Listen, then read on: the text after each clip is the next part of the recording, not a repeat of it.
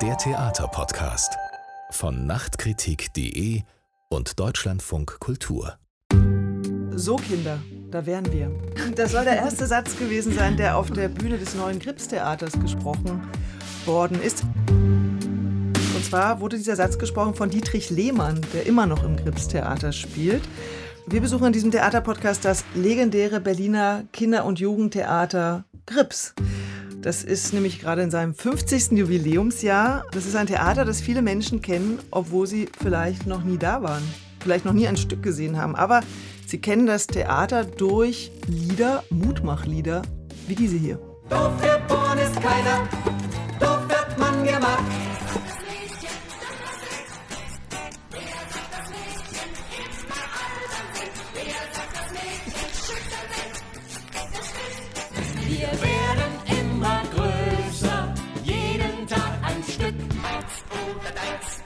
Für eine doofe Frage. Manchmal hab ich Wut, dann fühl ich mich allein. Alle Großen haben Angst, ach die armen Großen. Tja, da lachen wir jetzt alle. Wir haben ja auch einen Gast, der hat schon mitgesungen, wie ich gerade gemerkt habe. Dieses Liedgut ist ja weit verbreitet. Hallo Sally. Hallo. Ja, hallo Sally äh, und herzlich willkommen, Cornelia Schmalz-Jakobsen. Hallo, hallo. Wir hatten nämlich die Idee, wir gehen mal gemeinsam ins Krips-Theater. Wir waren also mit drei Generationen im Krips-Theater. Äh, würde ich jetzt mal grob sagen, wir könnten so Enkeltochter, Tochter, Mutter sein, oder? Also vom Alter kommt her. hin. Du bist 16, Sally, meine Tochter. Ja. Frau Schmalz-Jakobsen, Sie haben die erste Inszenierung im Die Jahr der Uraufführung. Sie haben, Premiere, Sie haben die Premiere ja. gesehen vom Und dann noch Linie weitere, 1. weil ich die Linie 1 geliebt habe, vom ersten Hören an. Linie 1, das sind ja folgende Stationen unter anderem. Und eins und zwei. One, two, four. Wittenbergplatz, Nollendorfplatz, Kurfürstenstraße, Gleis, Dreieck. Ja, und hier wird schon ordentlich mitgeschummelt.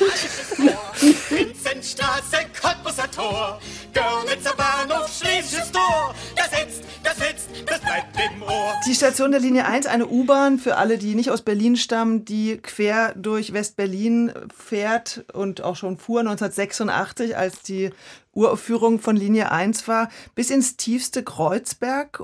33 Jahre alt ist dieses Musical. Ein Erwachsenenstück ab 16, weil da auch explizite Begriffe vorkommen. Und dieses Stück hat inzwischen Weltkarriere gemacht, wird auf der ganzen Welt gespielt. Wir waren in der, Elena, welche Vorstellung war es? 1877. Und wir haben uns gefragt, funktioniert das denn noch für alle, dieses Stück, nach 33 Jahren? Und das wollen wir jetzt besprechen. Ich habe das Gefühl, Ja. Frau Schmalz-Jakobsen, Sie wollen die ganze Zeit schon was sagen. Ich will immer die ganze Zeit schon was sagen, so bin ich nun mal. Äh, also bei mir muss man den Abstrich machen, dass ich natürlich auch eine sentimentale Erinnerung habe. Ja, ich kann nicht objektiv sagen, funktioniert dieses Stück heute noch. Das kann Sally viel besser. Aber ich denke, vieles funktioniert. Aber ich gebe es ehrlich zu, ich war auch gerührt. An welchen Stellen? Also welche Vielleicht, Szenen haben Sie vielleicht müssen wir mal ganz Äh, kurz sagen, worum es oh, geht, jetzt- oder? Ja, Wollen wir mal vielleicht ganz kurz beschreiben sagen. für alle, die es nicht kennen? Also, wollen Sie es? Ja, wir können das ja mit verteilten Rollen machen. Also es geht los, indem ein Mädchen mit einem Begriff, den es heute nicht mehr gibt, die Wessitussi, die von zu Hause abgehauen ist, weil sie ihren Freund sucht und furchtbar verliebt ist und dann dann Sie ist schwanger von ihm? Dann, äh, ja, das kommt ein bisschen später erst, aber äh, sie ist gestrandet auf der U-Bahn und weiß nicht, wo hinten und vorne ist.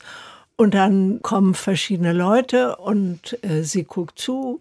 Und dann kommt einer, und das ist wirklich sehr lustig, der sagt, hast du ein Glück, dass du mich gefunden hast, dass du mich getroffen hast. Und ähm, der begleitet dann auch durch das ganze Stück. Und Ende gut, alles gut. Sie hat einen neuen Freund, das ist aber nicht der, über den sie froh sein soll, dass sie ihn getroffen hat, sondern ein anderer, ein ganz schüchterner. Also es ist ein lustiges, ein rührendes und zum Teil ein etwas ehemaliges Stück. Dazu bestimmt gleich noch mehr. Sally, wie hast du das denn gesehen? Also trifft das so deine Hauptwahrnehmung von dem Stück oder gab es für dich Aspekte, die noch wichtiger waren oder die Naja, also ich fand, das hat schon ziemlich gut getroffen. Es ist diese Geschichte, das Mädchen kommt nach Berlin und kriegt diese ganzen neuen Eindrücke und diese ganze Vielfalt von der Stadt mit. Und ja, es ist eigentlich ziemlich schön. Es ist dann mit diesem Happy End und diesem romantischen Ende. Ja.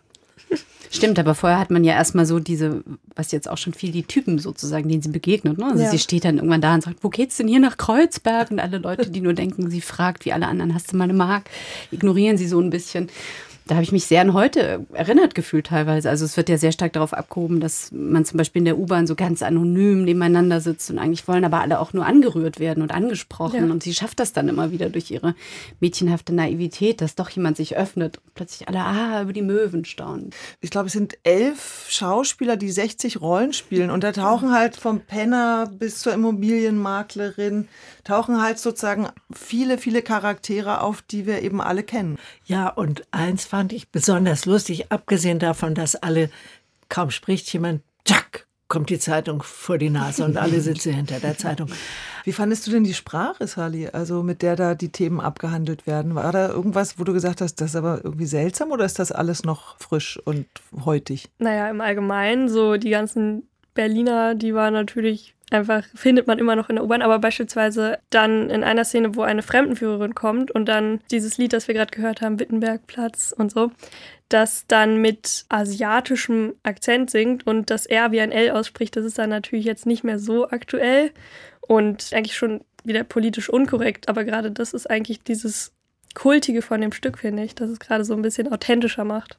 Wie war das mit der Musik? Ich habe mich gefragt, also wir haben ja gerade das Revival der 80er. Ist das eine Musik, die du so hören würdest? Naja, also die Art von 80er Musik jetzt vielleicht nicht unbedingt. So 80er Musik ja, so Queen oder so, aber jetzt nicht unbedingt sowas. Sehr diplomatisch geantwortet. Gab es wirklich nichts, wo du dachtest, oh Mann, echt ein altes Stück. Hm, ja, im Allgemeinen fand ich die Lieder eigentlich alle ziemlich gut. Dieses, es hat alles so was Catchiges gehabt. Man hatte immer einen Ohrwurm. Irgendwie, ich bin immer noch heimlich, finde ich mich so am Summen, wie ich so Wittenbergplatz. Ja, das zeigt, dass die Melodien einfach klasse sind, Ja, nicht? Da, genau. dass sie bleiben. Das fand ich auch beim Wiederhören und Wiedersehen toll. Mich würde interessieren, was du sagst zu der Lautstärke der Musik. Die hat mich nämlich sehr gestört. Ja, also ich fand die Musik sehr, sehr schön. Deswegen habe ich das immer eigentlich ganz genossen. Vor allem, weil meistens die richtigen Musikparts waren während so Umbauten, wenn sich das Bühnenbild geändert hat und das eh dunkel war, dann fand ich das ganz angenehm eigentlich so, so als kleine Ablenkung. Ja, ich fand die eigentlich sehr gut und dann halt überhaupt die Musiker, die ja alle sehr cool aussahen mit ihren bunten Kostümen und sehr originell. Und die Man muss, Uraufführungsbesetzung. man, ja, wollte ich gerade sagen, die Band heißt No Ticket, was natürlich auch passt zur Linie 1. Das sind inzwischen alte Herren, ältere Herren, sagen wir es so, ältere Herren. Also die spielen alle noch in der Originalbesetzung von vor 33 Jahren.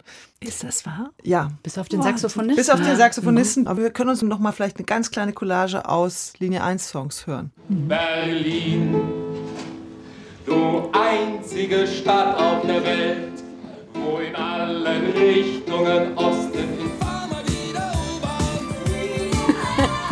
Bei Kommunisten höre ich grundsätzlich weg. Sehr richtig. Also, was mache ich mir noch nicht die Finger schmutzig? Du sitzt mir gegenüber und schaust an mir vorbei. Übrigens, wenn ich zwischen Rot und Braun zu wählen hätte, die Wahl würde mir nicht schwerfallen. Ich seh dich jeden Morgen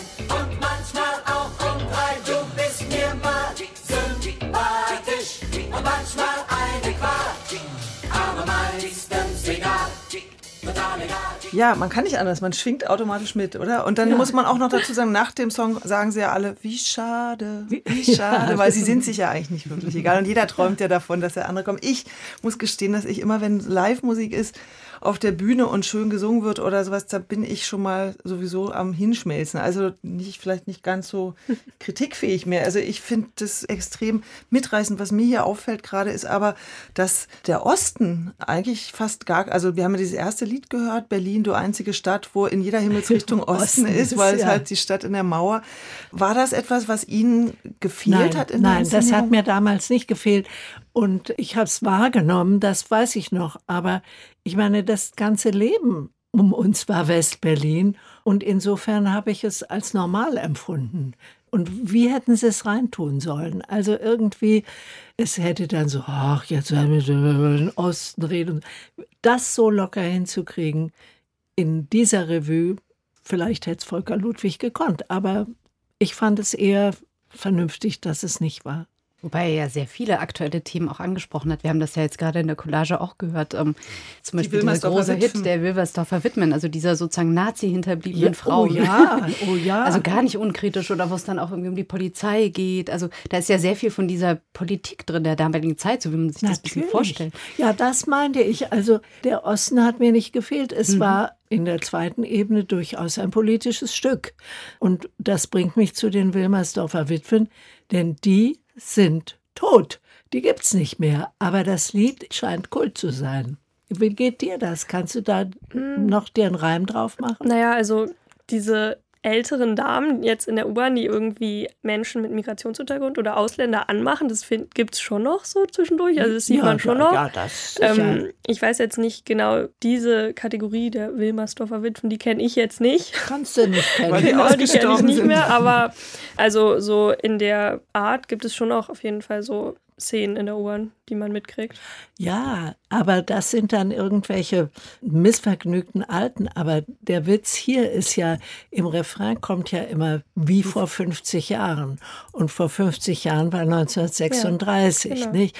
Und diese Damen mit ihrem Persianerpelzen, die es ja heute auch nicht mehr gibt, das war damals natürlich irgendwie wie die Faust aufs Auge und sehr lustig. Und heute ist es eine Reminiszenz, denke ich.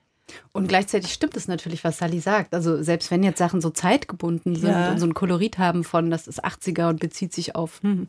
trotzdem ist es ja irgendwie noch auch so in dieser Typologie, die da von den Berlinern entworfen wird. Das hatte Sally ja auch gesagt. Das ist irgendwie schon noch lebendig. Das trifft es noch, wo ich mir dann immer dachte, hat sich das hier gar nicht so sehr verändert? Hat sich das vielleicht nur verschoben und ist gar nicht anders? Ja, es hat sich ganz deutlich verschoben, natürlich. Ich meine, die Mentalität ist die gleiche irgendwie, ne? Ich habe übrigens Volker Ludwig mal gefragt, der ja die Texte geschrieben hat, der Begründer des Krips-Theaters, äh, inwiefern man eigentlich versucht hat, dieses Stück weiter anzupassen. Weil inzwischen ist das ja auf der ganzen Welt gespielt, in Korea über 4000 Mal. Da wird es ständig an tagesaktuelle Themen angepasst. Wir hören mal, was er dazu sagt. Man hat es zehn Jahre lang versucht, immer weiter anzupassen. Zum Beispiel dann eben aus der D-Mark wurde der Euro und so weiter. Aber dann wurde es irgendwann total anachronistisch. Es stimmte irgendwann nichts mehr. Nicht? Die Endstation stimmte nicht. Der Zoobahnhof sieht etwas anders aus. Auch die Klientel. Es gibt ja nun außer Türken noch viele, viele andere Ausländer. Es stimmte in dem Sinne überhaupt nicht mehr. Und trotzdem hat man es versucht. Auch hast du mal einen Euro klingt nicht so schön wie hast du mal eine Mark. Und dann haben wir irgendwann gesagt, das wird immer absurder. Wir machen das Originalstück. So, Richtig. Ja, das steht halt ganz am Anfang oben drüber, West-Berlin oder Berlin, weiß gar nicht, 1986, ne? West-Berlin.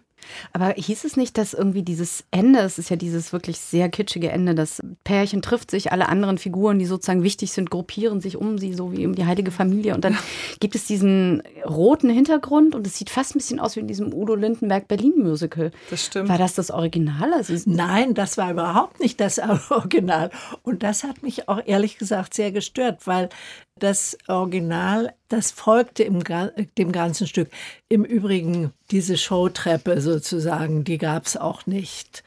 Und das Finale, das glückliche, glückliche Finale war vor der Würstchenbude. Das war auf dem Bahnhof Zoo und da waren auch die anderen und es war kein Sonnenuntergang, Aufgangssterne, sonst was. Also das ist sicher Absicht, das ist einfach so überdreht. Also bei mir ist das nicht angekommen. Ich habe gedacht, das stimmt nicht zu dem Stück. Das passt nicht. Aber vielleicht bin ich da auch sentimental und hatte das einfachere Ende einfach lieber. Aber es scheint mir logischer gewesen zu sein. Du, du hattest ja gar nicht die Wahl zum Original. Wie fandest du das Ende, Sally? Ja, das Ende hat, also da stimme ich Frau Schweizer-Jakobsen auch zu, das hat so ein bisschen nicht wirklich zum restlichen Stück gepasst, weil das restliche Stück ist so kernig und so herb und dann hat man dieses sehr romantische, sentimentale Happy End, alle lieben sich, alle sind glücklich, alle haben einen Partner gefunden und es ist halt, ja, wo das Stück doch eigentlich sehr realistisch und so echt ist, ist das, wirkt es dann schon wieder so ein bisschen wie Fantasy eigentlich mehr. Also, was mich wirklich befremdet hat, aber das war ja, als hat ja Volker Ludwig auch gerade gesagt, ich fand es komisch, dass also dieses türkische Paar einmal vorkommt, die massiv bedrängt werden und beschimpft, glaube ich sogar. Und dass es ansonsten keine selbstbewussten Ausländer gab in dem ganzen Stück, die sich mal irgendwie geäußert hätten. Das mutet heute seltsam an. Und eine andere Sache auch, zum Schluss gibt es die Szene, wenn also sie sucht ja diesen Rockstar, der, von dem sie schwanger ist, und der hat aber eine Immobilienmaklerin als Freundin. Und jetzt will er dann doch wieder mit dem Mädchen zusammen sein. Die Immobilienmaklerin, die auch deutlich älter ist, steht dann so und guckt sich das alles so an. Und am Ende geht sie halt, weil die, die Junge will nicht mit, mit dem Rockstar. Und dann geht der halt mit der Immobilienmaklerin weg, wo ich dachte, also heute würde die Frau sagen, sag mal, hallo, gerade wolltest du noch die andere, jetzt bin ich doch wieder gut genug. Deshalb merkte ich so, das würde heute, kann man das nicht mehr machen, oder? Weiß ich nicht. Mhm. Weiß ich nicht. Äh, ich schätze mal, die Immobilienmaklerin war so um die 40 vielleicht, ja. Und das ist so ein Alter, ich will Ihnen nicht zu nahe treten, aber das ist so ein Alter, äh, glaube ich, da guckt man noch mal und da kommt nicht sofort das Richtige. Und wenn einer einem charmant kommt und, ach, was weiß ich, also der wird es gekonnt haben, dieser Junge, auch wenn man es ihm nicht angesehen hat auf der Bühne. Aber dass die sich sagt, naja, warum denn nicht mal für ein paar Nächte? So schätze ich das ein. Ich fand die sogar relativ emanzipiert. Sie wird ja auch so ein bisschen ja. als Sugar Mummy gezeichnet, die dann irgendwie mit ihren Scheinen hantiert ja. und irgendwie aus, das Geld austeilt. Also weiß nicht, wie das, das Verhältnis irgendwie als auf Augenhöhe gedacht war, sondern die ist ja auch so ein bisschen mhm. punkig, ne? Die hängt ja mit den Obdachlosen rum. Ja, genau. Also die haut ihm ja auch, erzählt ja auch einmal, dass sie ihm die Tür vor der Nase zugehauen hat, als er sie angefleht hat. Also ich glaube, dass sie eher zulässt, dass er zu ihr zurückkommt und nicht sagt, ja, ja, komm mal wieder her, sondern so, ja, ja wenn du magst, mach doch. So. Ja. auch egal. In der U-Bahn. Ja. Zeitung hoch. Elena, von dir habe ich eigentlich noch nicht wirklich gehört, wie du es insgesamt fandest. Hattest du es schon mal gesehen vorher oder war das nee, auch dein erstes Mal? Nicht. Also, nee, ich war ganz oft schon im Grips und habe natürlich sozusagen diese Grundstruktur wiedererkannt. Das ist ja, ja, doch alles immer relativ ähnlich. Also es steuert so aufs Happy End zu, es werden keine Konflikte beschwichtigt, aber irgendwie finden alle Leute immer eine Lösung dafür. Und ähm, dieses sogenannte Mutmachtheater, das ist hier ja auch so ich fand auch den ersten Teil toll, so wie Sally das beschrieben hat. Ne? So dieses Herbe und diese Figuren, die dann irgendwie auch so ein bisschen ihre Abgründe haben, aber trotzdem alle gutherzig sind. Das ist ein schönes Panorama, das er da zeichnet. Mir wird es dann so ein bisschen zu einseitig. Also so diese Liebesgeschichte, das ist dann so ein Standardnarrativ des Liebespaares, das ein Happy End genießen darf. Und da habe ich die Figur noch ein bisschen verloren. Also es gibt ja diese Maria, die mochte ich zum Beispiel gerne. Ähm, weiß nicht, ob ihr euch erinnert, aber. Ja, Maria ist die, ja, dieses genau. Lied singt, du bist schön, auch ja, wenn du weinst. Ja, also ja. sozusagen eine ganz unterprivilegierte junge Frau, die sehr kämpfen muss, offensichtlich, um irgendwie sich über Wasser zu halten.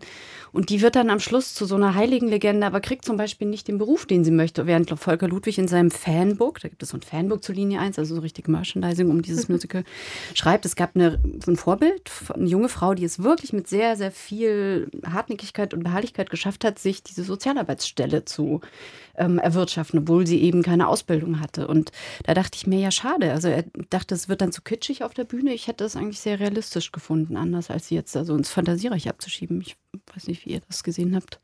Ja, aber die Figur, die gibt es doch heute. Die können wir kennenlernen. So eine Frau. Also ich habe gedacht, so eine Person habe ich bestimmt schon kennengelernt.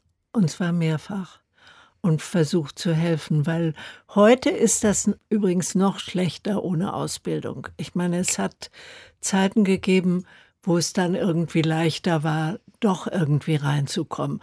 Und ich habe äh, die Maria als sehr starke Figur empfunden und habe das auch eigentlich nicht so empfunden, dass sie dann wieder irgendwie weg war. Die war, wie sie war.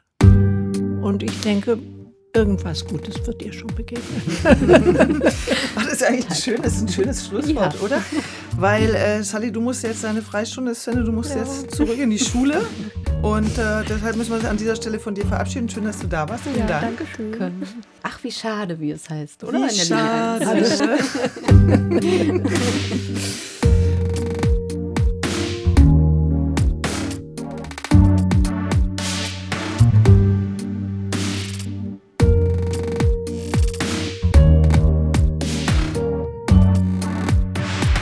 Frau Schmalz-Jakobsen, wir sprechen noch ein bisschen miteinander, weil Sie waren ja nicht nur, wie anfangs erwähnt, in den 80er Jahren Familiensenatorin hier in Ja. Berlin. Sie waren ja danach Generalsekretärin der FDP und ab 1991 Richtig. äh, sieben Jahre lang Ausländerbeauftragte Ja, der so. Bundesregierung.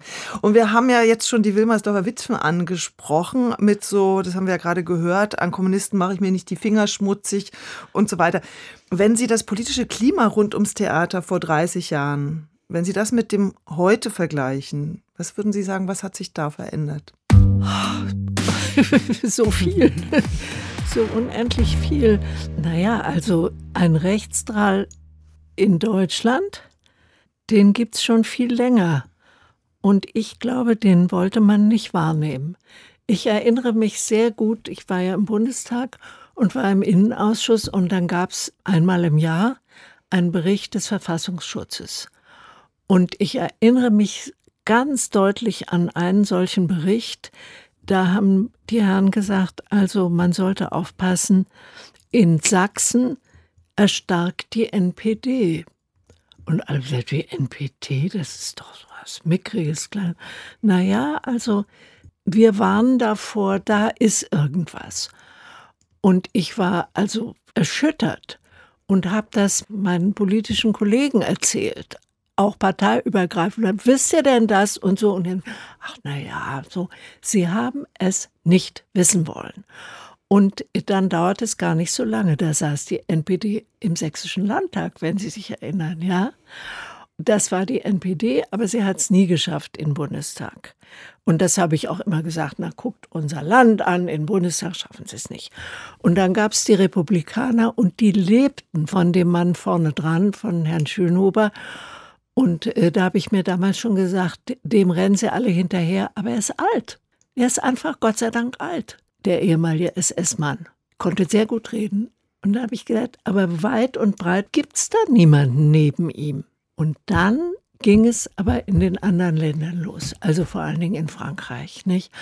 Das ist kein Trost, aber ich glaube, man soll auf dem Teppich bleiben und gucken, was Front National für Mitläufer hat und was für Prozente die bekommen. Wie man damit umgeht, das ist dann jetzt eine ganz andere Frage.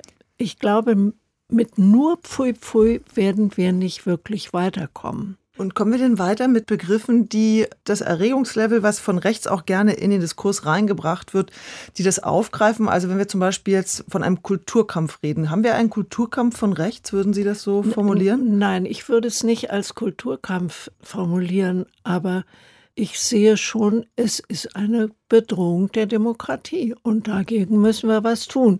Aber in den Parlamentsdebatten stehen die Leute ja auch auf und sagen, das wollen wir hier nicht hören und so weiter. Finde ich vollkommen richtig. Also äh, das mag jetzt etwas blauäugig sein, aber wie wäre es denn, man guckte sich mal diese Fraktion ganz genau an und guckte, da ist der oder die, mit dem sollte man vielleicht mal eins zu eins reden. Ja? Es gibt eine Tradition der Bosch Stiftung, mit den neuen Abgeordneten nach Amerika zu fahren für, ich weiß nicht, zwei Wochen oder so. Und da haben sie diesmal ganz bewusst kein FDP, äh, kein, Entschuldigung, natürlich Das ist ein schöner FDP. Nein, nein, die weiß ich auch. Linda Teuteberg ist mitgefahren. Aber niemanden von der AfD. Und da habe ich mich gefragt, ist das klug? Ja, ist das klug? Ich verstehe schon äh, sozusagen die, die Reaktion, nee, so einen wollen wir nicht dabei haben oder so eine sind ja meistens Männer. Aber wenn man mal geguckt hätte, wer könnte denn vielleicht mit und im Kreis von anderen, ich meine, ich weiß das aus Parlamentsreisen, dass man sich überfraktionell natürlich näher kommt und redet und abends und so weiter und so weiter. Wäre es vielleicht besser, das mal so zu machen? Ich weiß es nicht. Da sind wir im Endeffekt auch schon wieder ganz nah an unserem eigentlichen Theaterthema, warum wir jetzt darüber sprechen. Es gab nämlich eine Broschüre, die veröffentlicht wurde. Das war das hier, alles nur Theater von der mobilen Beratung gegen Rechtsextremismus in Berlin, die gerade ein bisschen umstritten ist, um es vorsichtig zu formulieren, weil darin, glaube ich, in manchen Teilen diesem Reflex nachgegeben wurde, dass dann seinerseits ausschließenden Sprechens, also nicht differenziert zum Beispiel zwischen völkisch-nationalistisch und konservativ, wertkonservativ, sondern dass man irgendwie bestimmte Haltungen so in einen Topf wirft. Das ist der Vorwurf, der heute in der Zeit gegen diese Broschüre erhoben wurde. Mhm. Das trifft ja eigentlich, was Sie sagen, also dass man nicht mehr differenziert argumentiert, sondern in so eine Abwehrhaltung geht und damit auch vieles abblockt, was vielleicht ja, ich glaube, ich meine, da bin ich wirklich die Liberale. Ich glaube ans Individuum, ja. Es wird immer Leute geben, auch in anderen Parteien, in anderen Zusammenhängen, wo man sagt, nee, also mit dem wirklich nicht. Also ich möchte zum Beispiel mich nicht mit Herrn Gauland unterhalten. Wirklich absolut nein. Und mit Frau Weidel auch nicht. Naja, Herr Höcke gehört auch zu denen, mit denen man nichts zu tun haben will. Aber wir kennen die nicht alle. Und vielleicht wie das Leben so spielt, gibt es vielleicht doch den einen oder den anderen. Also ich würde mir gerne die Leute direkt angucken. Also warum nicht auf der individuellen Ebene, was man nämlich im Parlament kann, ja? Also die Gefahr, die die Zeit ja in dem Artikel und an der Kritik an dem Heft äh, benennt, ist ja auch, dass immer weniger unterschieden wird zwischen konservativen, liberal-konservativen, ich zitiere das rechtsextrem rassistischen, Gendertheorie, skeptischen und rechtspopulistischen Positionen, dass die Debatte so ideologisch aufgeheizt ist, dass am Ende sozusagen auch das Engagement gegen rechtsradikale Tendenzen beschädigt wird. Das ist, glaube ich, eine Gefahr, wenn jeder, der vielleicht eine konservative Haltung vertritt, sofort als Rassist bezeichnet wird oder eben als rechtsextrem. Ja, oder auch so Gleichschaltungsunterstellungen, ähm, die dann irgendwie so überborden. Also es gab so ein paar Punkte, wo ich innerlich so quietschte und dachte, so wo kommt denn auch dieser Kulturkampf her? Und das kam mir jetzt gerade, als Sie vorhin sprachen von Frankreich. Ich habe so den Eindruck, dass da auch irgendwie Menschen, die sich eigentlich gegen das Rechtsextreme aussprechen, so ein bisschen die Kriegserklärung angenommen haben, die ihnen vom rechten Rand angetragen wurde. Es gibt so ein Video aus Frankreich mit jungen Menschen, die irgendwie erklären, dass sie sich jetzt äh, gegen diesen Staat und dieses System aussprechen und ähm, ebenso diese identitäre Ideologie bekannt machen. Das hatten damals die Republikaner ins Netz gestellt und haben gerufen, wo ist denn hier in Deutschland die Jugend, die zu den Werten zurückkehrt. Und ähm, zwei Jahre später gründete sich die Identitäre Bewegung. Also da kam dann vielleicht das, was Sie gerade sagten, die Alten sind ausgestorben, aber von unten haben die hoffentlich sehr erfolgreich rekrutiert über so ein popkulturelles, auch so ein bisschen links alternativ angehaucht, schickes Protestding.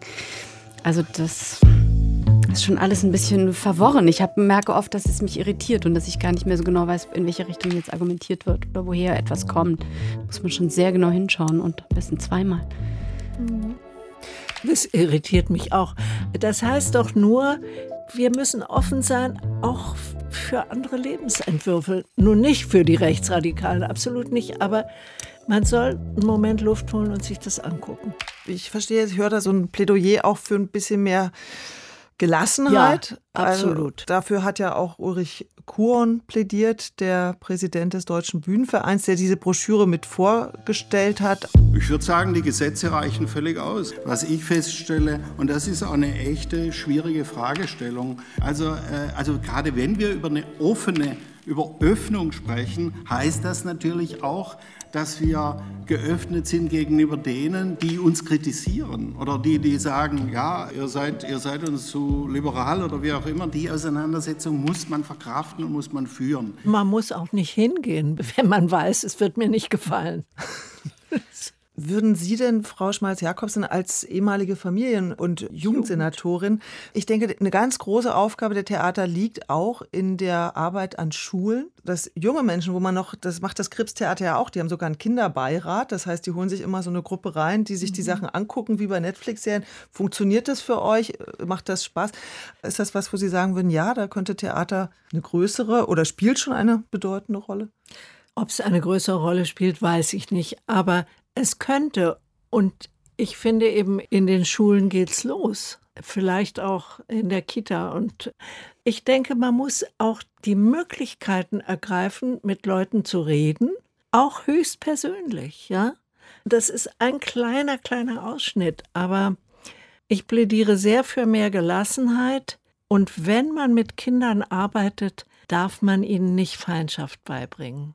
Man muss ihnen sowas auch wie du kannst dich entscheiden beibringen. Und findest du das gut? Würdest du was anderes machen? Also man muss die Kinder sozusagen selbst ermächtigen, wenn Sie verstehen, was ich damit meine.